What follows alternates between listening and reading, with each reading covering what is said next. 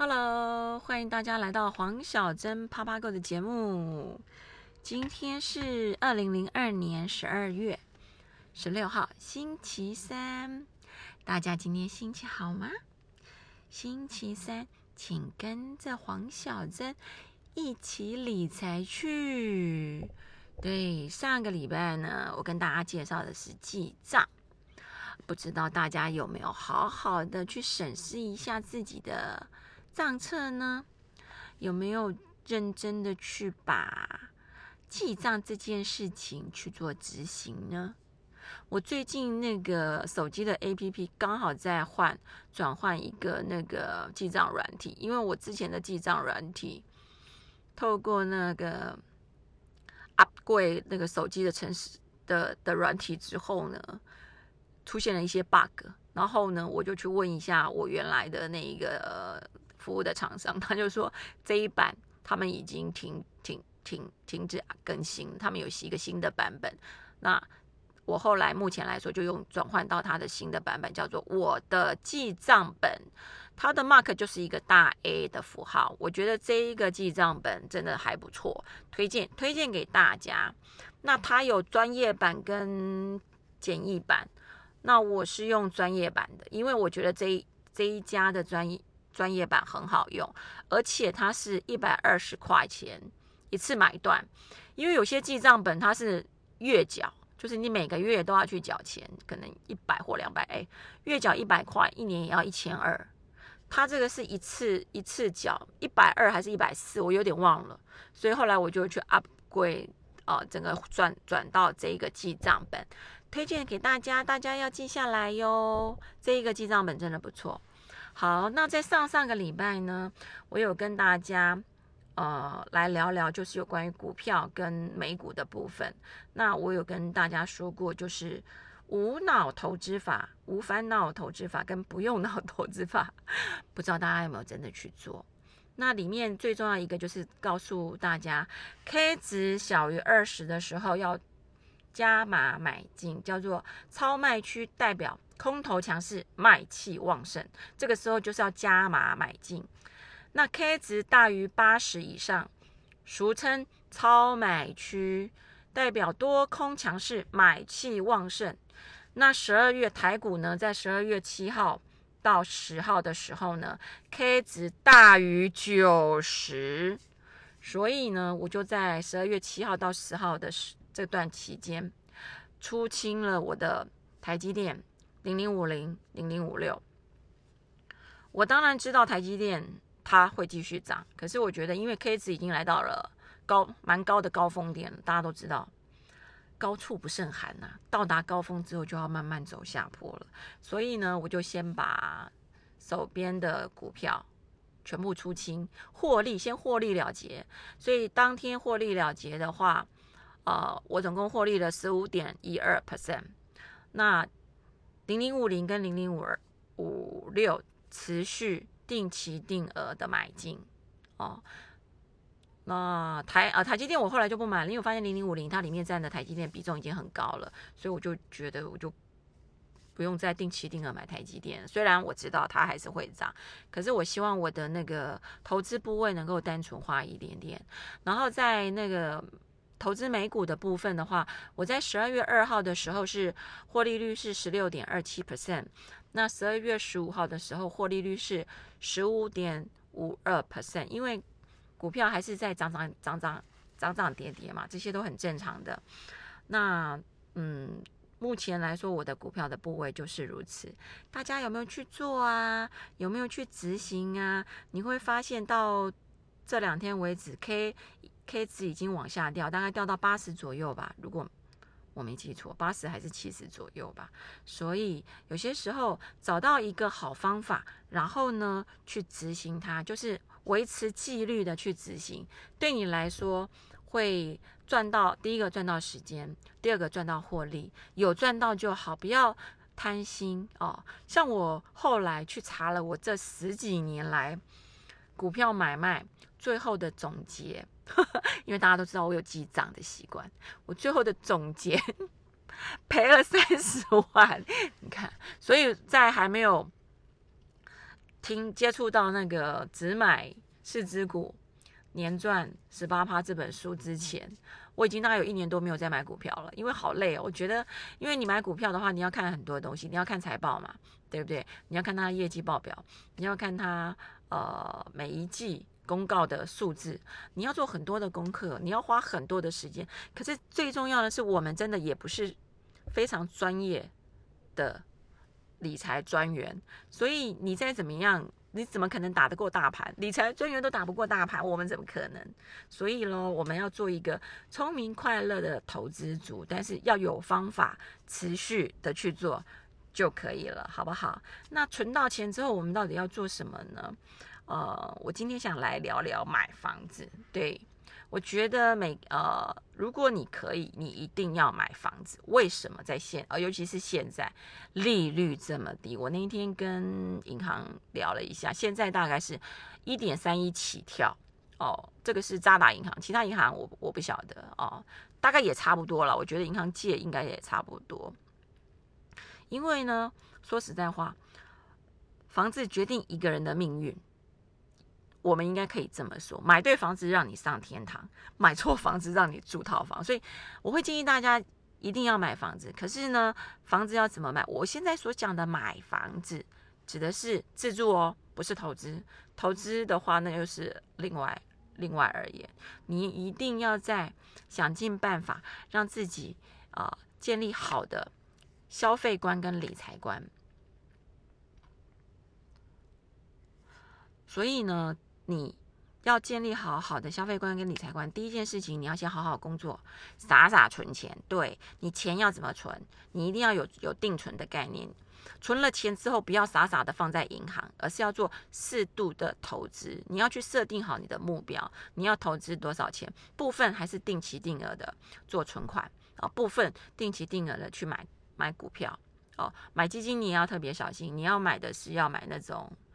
呃，起飞起飞区域的基金，你才能够赚到钱，而且你要去搞清楚基金的一些手续费、买卖的一些费用，怎么呃划不划算，要买多少钱，那定期定额的去做，做适度的投资，然后你要帮自己设定好一个目标，譬如说存到一百万，如果你们有可以男女朋友一起存，你们准备要结婚，一起存是更好的。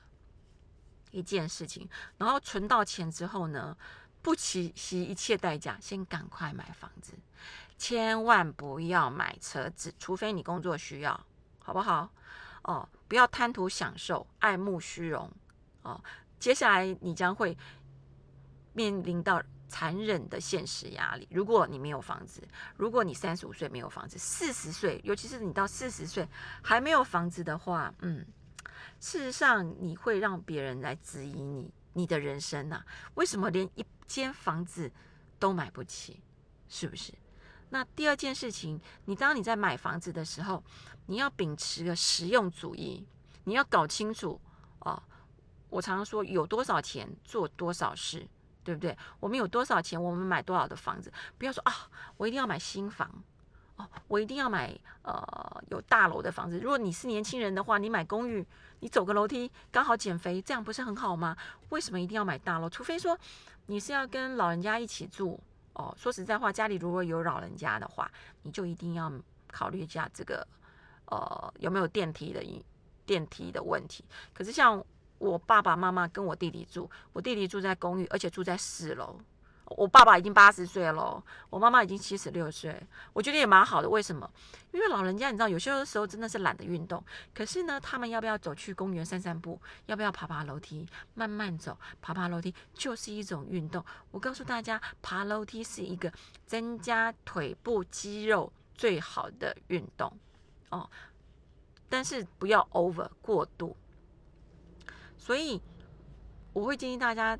真的存到第一桶金的时候，赶快先去买房子。那买房子的话，你必须要掌握三个原则。第一个，时间远比空间重要，就是说你要买的地点到底在哪里哦？你不要买到，譬如说你在台北市上班，那你买到桃园去，除非你是 SOHO 族，你是那种呃网拍呃网络达人，你的工作上班时间很有弹性，那你买在哪里都没关系，OK。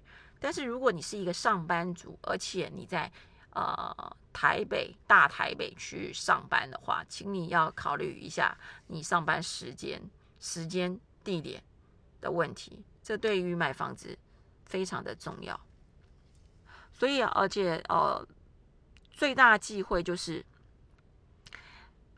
太虚荣，有些房子房子很旧嘛，对不对？有些人可能看到外面外观觉得太旧，太我要买的，我要想买新房子。那你现在买得起新房子，可能真的就是在呃南坎啦、桃园啦、呃桃园高铁站附近那个房子都非常的漂亮，或者是林口，嗯，林口的房子也很漂亮，也很多。可是你要考虑到你上下班的时间哦，你如果都是用开车或者是搭大巴。那个每天往返单单程可能一个小时，这样子真的划算吗？所以地点是一个很重要的因素，然后再来是呃学区房。如果你的房子有考虑到你要生小孩或小孩上学的问题，学区房附近也是一个重要的考虑的因素。再来就是如果你可以买在捷运站附近。是更好，那你都会说，哎，对啊，捷运站附近的房子都这么贵。我说实在话，你要做功课。有些时候买房子是一种缘分，不见得都很贵哦。因为呢，那时候我们要买房子的时候，事实上买房子真的有很多的呃缘分。买房，但是重点之前你要先做好功课。像我们，我那时候要买房的时候，就几个地方在挑哦。本来我。因为我的工作室可能是台北新竹跑来跑去，哦，我当时是先租在南坎，因为我妹妹移民澳洲，她的房子空下来了，那我就先租，因为我们正在找房子。那我老公呢在苏州工作，所以对我而言呢，住在南坎或是住在台北市都没有差别，反正我都是需要开车跑来跑去。所以我们有几个地方在挑，南坎、呃板桥。新店，因为我的台北 office 在新店啊，我的新竹，哦，新竹 office 在竹北。那我老公说他想要挑板桥，我就说哦好。我说老公，如果说我们买在南坎那个房子的话，那个房子当时我妹的房子要卖嘛，才卖五百万，那含停车位，然后前面就是河河滨公园，你知道就是在南啊南坎长荣后面。后面那边那个边的环境环境很好，居住品质也很好，有超市，有学区，然后有麦当劳，有金石堂，好有公园，什么都很方便。那我们那个小区里面住了很多很多的机长跟空姐，哦，环境也不错。哦，我就跟我老公说，我们如果买在那一个小区的话，你要买什么宾士、B N W、Porsche，爱买什么车就买什么车。但是如果买在大台北地区的话，那什么车都没有了。对我们就是只能买小小的国产车，这是你要搞清楚自己的能力的问题。那我老公就说，因为我老公是板桥人，所以呢，他就决定要买在板桥。我就说，哦，好，可以。那我大伯跟二伯也住在板桥嘛，那时候我婆婆跟着我大伯住，就说好。那如果要再买到板桥的话，我就希望买在呃大哥家。大伯家附近，因为这样子，我们可能去看我婆婆或我婆婆来我们家走路就好了啊。这第一点，第二点一定要买停车位，因为板桥很难停车。因为我有车子，是因为我上班需要开车子，所以我有车子，所以一定要买停车位。然后再来就是，我希望能够在捷运站附近，就是我希望我进台北的时候，或者是哦，我不是上班的时间，我就不喜欢开车，我喜欢搭大众运输工具。哦，那我们就依据这一个条件去看房子，然后再来就是我们谈到的第三点，细节决定你的成败。第一，多看，起码要一百间以上。你知道，我们那时候就在新浦捷运站跟江子翠捷运站这两个捷运站方圆大概一公里的地方，哦，一公里嘛。差不多吧，反正房子有房子就看。我们真的看了超过一百间以上的房子，有些房子你知道吗？有些房子真的还不错，但是大部房子大部分的房子都怪怪的，有些装潢真的是很怪，然后有些房子真的很脏，你就搞不懂为什么有人有办法把房子弄得这么脏。有些房子怎样？你一进那个小区，你就不想进去。有些房子一进去，在那个楼下，我一进那个小区门口，我就跟我老公说我不上去，你上去。我说这个就算里面再怎么好，我也不会买。为什么？那个小区的环境我就不喜欢，就是巷子很小，开车出来也不方便，然后很挤很拥挤，那个我就就不喜欢。然后后来有一天我我人我无意间经过我现在买的房子的这个小区门口。人就是这么习惯，你真的会有第六感。我经过的时候，我看到这个小区的大门，我就很喜欢，我就在心里想说：啊，如果有一天可以买在这里，该有多好啊！我没有想到，我那时候只是心里想哦。后来大概过了两个月，我真的在这个小区里面买到房子了。好，待会再讲细节。第二，第二，第二就是多听你，你要去。设定好你要买的区域之后呢，你就是多听，最好是你是当地人。如果你不是的话，你最好是先搬到这附近来去了解一下整个的环境是不是如你所看到的，然后你才会听到你左右邻居在聊天呢。或许搞不好你左边的房子刚好要卖呢，是不是？你是不是刚好可以买？所以要多听啊，最好搬到同一个小区里面去。然后你要查资料，尤其是现在资。讯这么发达的时候，实价登录这么方便，所以你要多去查查。事实上，有些时候一个巷子或者是呃一条街，可能差价就差很大。为什么差很大？老房子、旧房子有差嘛，对不对？人家急于脱手房子也是有差的哦。所以说。查资料也是一个非常重要的功课，你才不会被中介忽悠啊，你也不会被屋主忽悠啊。因为卖房子都这样子，每个人都喜欢卖越高越好，然后买房子每个人都喜欢卖越低越好。那你要如何去成就叫做双赢？就是说，哦，大家都不要吃亏吃太多，那叫做双赢。所以你要去做功课，不要大家都开出天价，对不对？高的要死，低的要死，那不可能成交嘛。要有 sense。啊，第四点呢，你如果确认这个喜欢房喜欢的房子的话，基本上你都会去第二次或第三次。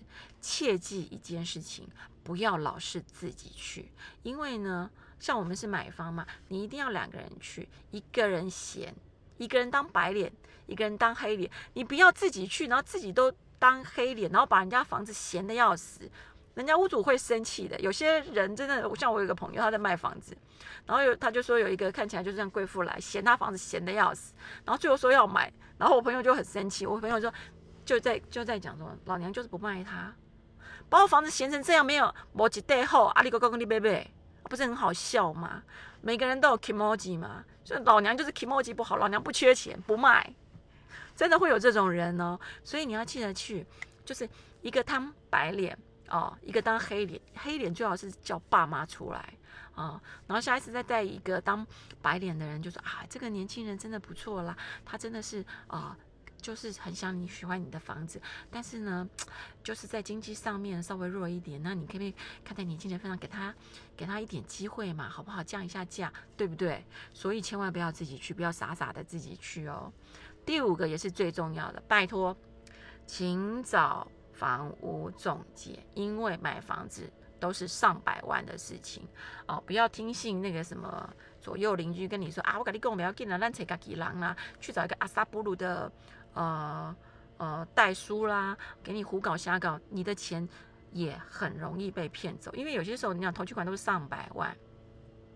你如果找专业的代销公司的话，你的钱，譬如说，不管现在很多房屋中介公司嘛，一定是先进他们公司的一个叫做什么什么什什么账户，我有点忘了，那有一个名词，那个账户，这一个动作是非常重要，这是保护你自己，也保护对方，对双方都是一个一个保护保护的问题嘛。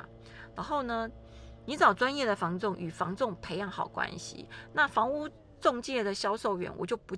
不会很建议你说一定要找老鸟，我反而喜欢找菜鸟，因为菜鸟呢，就是因为业绩差，而且刚入这一行，他会非常的努力，只要有任何的机会，而且只要有一有 case，他就会第一时间通知你。哦，第一时间通知你呢，会有什么好处呢？就是这一个间房子可能还没有被屋主还没有被其他中介污染过，你知道吗？有些那种中介很坏，去他们反正我。我我我无法成交你的价格，我就给你乱开一个天价，让你也卖不掉。我就跟你说，譬如说这个房子可能只有八百万，那房东说啊，我跟你讲，这个房子可能反正他签不到，他说可能可以卖到一千万，好，屋主就拿着一千万去在市场上乱卖。所以说呢，找菜鸟就是第一时间他会很勤劳的通知你，然后呢，你要让他知道，你也不要找太多太多的中介，因为人家也会心情不爽。所以我觉得你最好找一个可靠、哦耐操、勤劳、努力。的中介，然后你就交给一个人就好了，你就跟他说有房子就带我去看。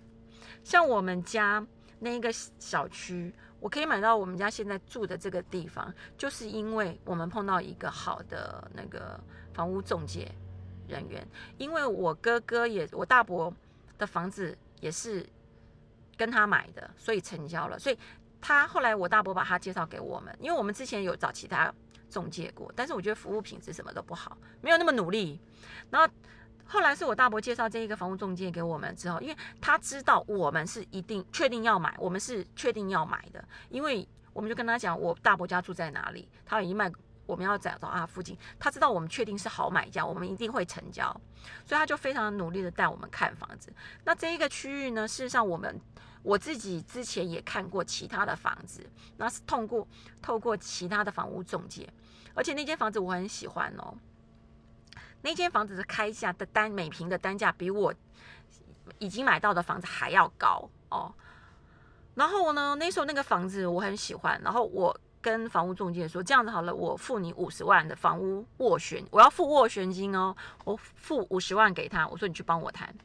他连谈都不谈，就直接推推掉，就说：“哎呀，黄姐，你这个价钱杀太低了，人家那个屋主不可能同意。”我在心里想说：“你连谈都不谈，有谈有机会嘛？而且我都愿意付斡旋金给你，表示我是非常有诚意的哦。”他连谈都不谈，就马上把我推掉了。然后后来去，我老公回来之后，后来找到换到另外一个呃房屋中介之后呢？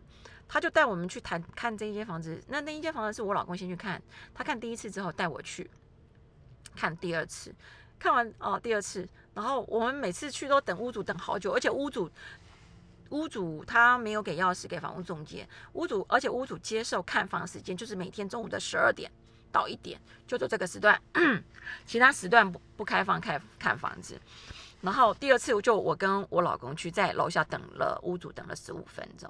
第三次呢，因为你知道买房子一定要带婆婆去看嘛，哦，就带了婆婆去看这个这个房子之后，后来那一天的礼拜六，那就我们就跟那个中介说，你就约屋主出来谈谈一谈嘛，看有没有机会。因为我老公杀了一个很低很低很低的价格，那那时候我们从那个呃南坎开车到。到板桥这里，然后我就送我老公去那个房屋中介公司，在门口的时候，我就我老公就下车嘛，我就说，哎，我去喝咖啡。他说你不下来啊？我说我不要，我不想被羞辱。我上一次开的那个那个房子开的价钱比你的还高，我还要付五十万给他，他都不收。你杀那什么那什么烂价格，怎么可能会成交？我说你去就好了，我去喝咖啡。然后我就去咖啡厅喝咖啡，喝了一个小时之后。打电话给我老公，哎，你好了没有啊？可不可以回家？他说，老婆，我在签约。我说怎么可能？他说他后来叫他大哥来带那个支票过来。他说成交了。我说就是原来那个价钱。他说对，就是我开出。我说怎么可能？他说你不相信吗？我说真的，我不相信。我后来就跑跑跑跑跑到房屋中介去。他说那个屋主正在跟那个房屋中介在谈。哦，因为我们杀了，我们真的是杀了一个蛮低的价钱。那后来我们知道为什么，为什么屋主愿意卖给我们的原因是什么？第一个，屋主非常的忙哦，我们是他碰到的第一组客户，表示他还没有被其他的业务员给污染，业污染过，你知道吗？但是单单我们一组客人呢，就看了三次。他是一个牙科医生，他非常的忙碌，所以他为什么每天看房的时间只有十二点到一点，剩下时间他都要赚钱。说实在，他觉得他赚钱的时间比卖房子来的重要，对他而言，所以他就觉得好啊，可以啊。可是我们的价钱真的太低了，所以他就跟中介谈哦，谈说要那个价钱可以，他就不付中介费。那我们付我们该付的中介费给中中介嘛，因为中介也很聪明啊。第一个，他如果这个 case 有成一，只要一成交，他就可以拿到佣金，而且是上千万的房子，你们大家去去算一下佣金有多少。但是如果今天没有成交的话，有可能就是其他的业务也会开始去接触到这个这个屋主。那只要一接触之后，屋主有可能签签签两份合约，就是签两个。两个房屋中介都可以销售，那他这这个时候，第一业务员又多了竞争对手，而且不见得他会成交，所以最聪明是那个业务，我可以少赚，可是我马上赚赚到，对不对？有些做事情，有些时候就是不要贪心，是不是？那你要去努力啊。有些时候买房子真的是一个缘分，你不要说啊，不可能啦，我不可能买到这么。天的房子，我又没有多少钱，你要去努力啊！你要先去努力，先存到第一桶金，然后呢，努力做做功课，去多看多听。像我另外一个朋友，我昨天才跟他来在聊天，他也在三年前买到一间非常便宜的房子。我说怎么可能买到那个价钱？为什么？因为呢，那个时候呢是这一个家庭正在分分财产，他们那个。那间房子是爸爸留下来的遗产，兄弟姐妹要分，所以要赶快换现金。有没有这种机会？有，所以机会很多，但是呢，机会是留给有在努力的人。所以你要不要买房子？要，绝对要，好不好？那你要去多做功课，相信自己一定做得到，然后去努力，不要不要还没有做的时候就说啊，这个不可能，那个不可能，这个我。我没有那么多的钱，机会是留给努力过的人。成功的人一定在为成功找机会，对不对？失败的人永远在为失败找理由。所以你要不要买房子呢？最后总结黄小珍买房的观点：以房养老。你要知道，靠山山会倒，靠人人会跑，靠房子最好。你到年纪大的时候，你一定要有一间房子啊。而且重点来了，你如果没有房子，年纪大后你要去外面租房子。现在很多人不租房子给老人家，他很怕万一老人家在里面自杀啦，或者是寿终正寝啦什么的，对他而言会很麻烦，对不对？所以你想想看一件事情，你现在不买房子，你老老了以后怎么办？你靠小孩吗？你别傻了，清醒一点，靠自己好吗？好啦，拉里拉扎的聊了这么多，希望你你会喜欢今天的节目。如果你喜欢我今天的节目，麻烦请你给我五颗星，还有给我评价，或者是来跟我聊聊你买房子的经验。记得要订阅我的节目哦，黄小珍啪啪 Go，我们下次见，拜拜。